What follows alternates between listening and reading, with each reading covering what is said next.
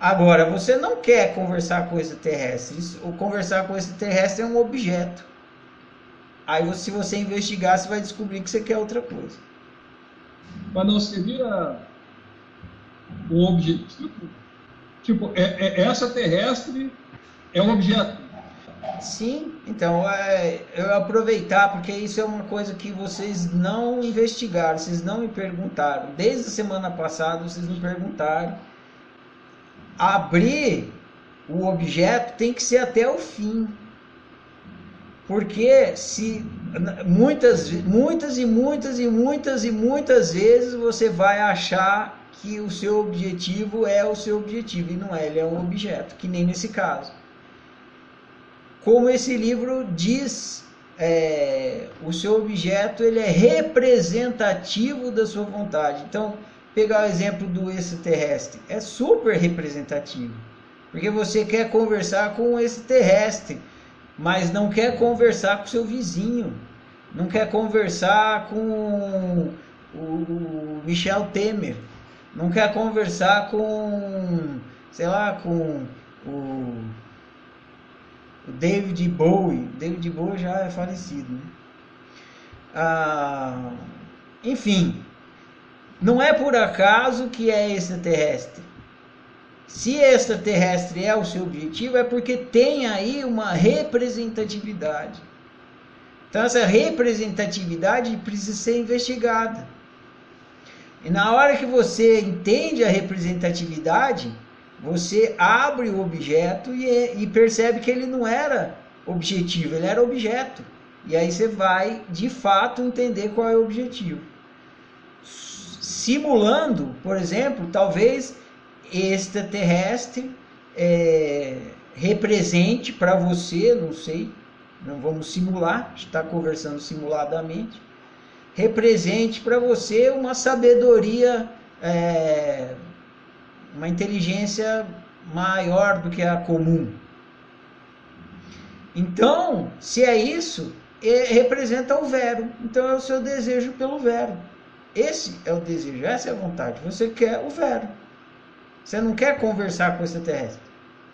Toda vez que eu vou ajudar a fazer análise, a pessoa acha que ela vem, ah, eu quero isso, eu quero, meu desejo é isso, é isso que eu quero. Não é. Aquilo ali é um objeto e é representativo. No caso da Suzana, de novo, se for olhar, tem uma representatividade também é caso de analisar, mas tem uma representatividade. Por que, que o objeto garoto não interessou e o objeto homem maduro interessou? Tem uma representatividade aí. A gente precisa investigar a representatividade do objeto. Se a gente não investiga a representatividade do objeto, a gente fica achando que a gente quer que aquele é o objetivo. A busca por Deus, Deus é um objeto a busca por, pelo marido, pelo casamento, um objeto representativo. A busca pela família é um objeto representativo. A busca por um, par, um parceiro para transar é um objeto representativo. A busca por uh, emprego, um carro, enfim, todos os objetos são representativos sempre os objetos são é, atraentes ou repelentes não por si, mas pela representatividade que eles têm para você, para cada um. E a gente não investiga a representatividade dos objetos. Se a gente sequer entende que os objetos são atraentes ou repelentes por representatividade a gente acha que eles são atraentes ou repelentes em si.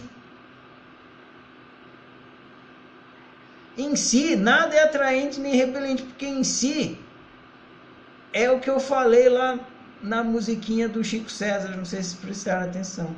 Coisas são só coisas, servem só para tropeçar.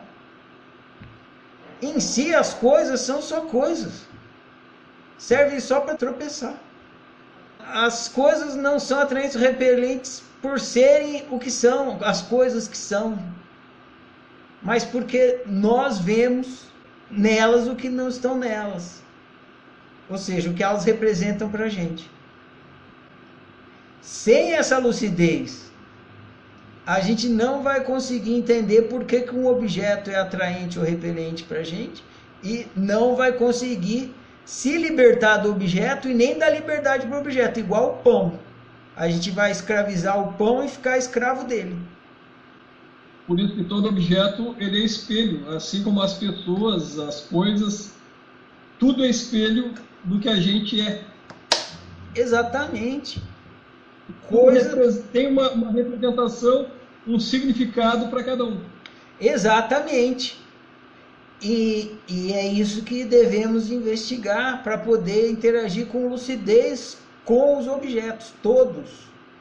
Objeto coisa, né? objeto, objeto mesmo, material, coisa, é, cadeira, mesa, carro, objeto bicho e objeto gente.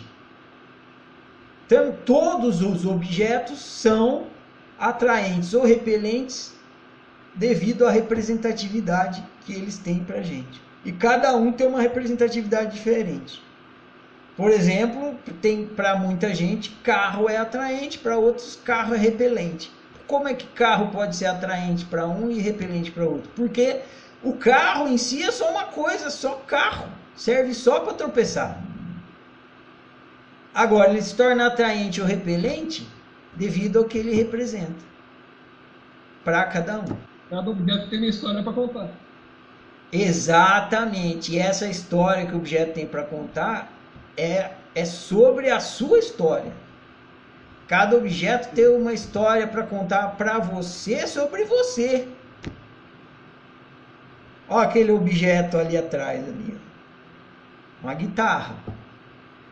Tem a Lívia tá vendo esse objeto? Tem atrai e repele, tem uma representatividade para ela. A Ângela outro, a Thaís outro, você outro, para mim outro. Quando eu olho para aquela guitarra, o que é, faz ela ficar atraente para mim é o, é o, é o que ela representa para mim. Então essa guitarra nunca vai atrair você como ela me atrai, porque essa representatividade que ela tem para mim sou eu que estou dando, é a minha. A partir do próximo no, no próximo livro, a gente vai começar a entrar nisso aí. Porque essa guitarra aí, ela se torna a, o, o que eu estou experimentando, ela tem o significado que tem dentro de mim devido a toda a minha bagagem, toda a minha história, toda a minha memória. Se eu conseguisse trocar minha memória pela sua, essa guitarra ia ter outro significado. Então, a representatividade dos objetos está intimamente ligada com a nossa caminhada, com, a, com, com, o nosso repertório de experiências. E quando a gente está investigando a representatividade, a gente está investigando esse nosso repertório de experiências para poder lidar com os objetos com mais lucidez. Então, vocês não me perguntaram semana passada, na conversa de objeto e objetivo, sobre a questão da representatividade dos objetos. É fundamental. E no livro de hoje, nesse, nesse outro livro que a gente leu depois, começamos a tocar nesse assunto. E isso é muito importante. Então, estou é, chamando a atenção de vocês para esse ponto e recomendo que vocês façam disso uma prática, uma prática de estudo, observar a representatividade dos objetos e entender que o que está te atraindo não é o objeto e sim o que ele representa.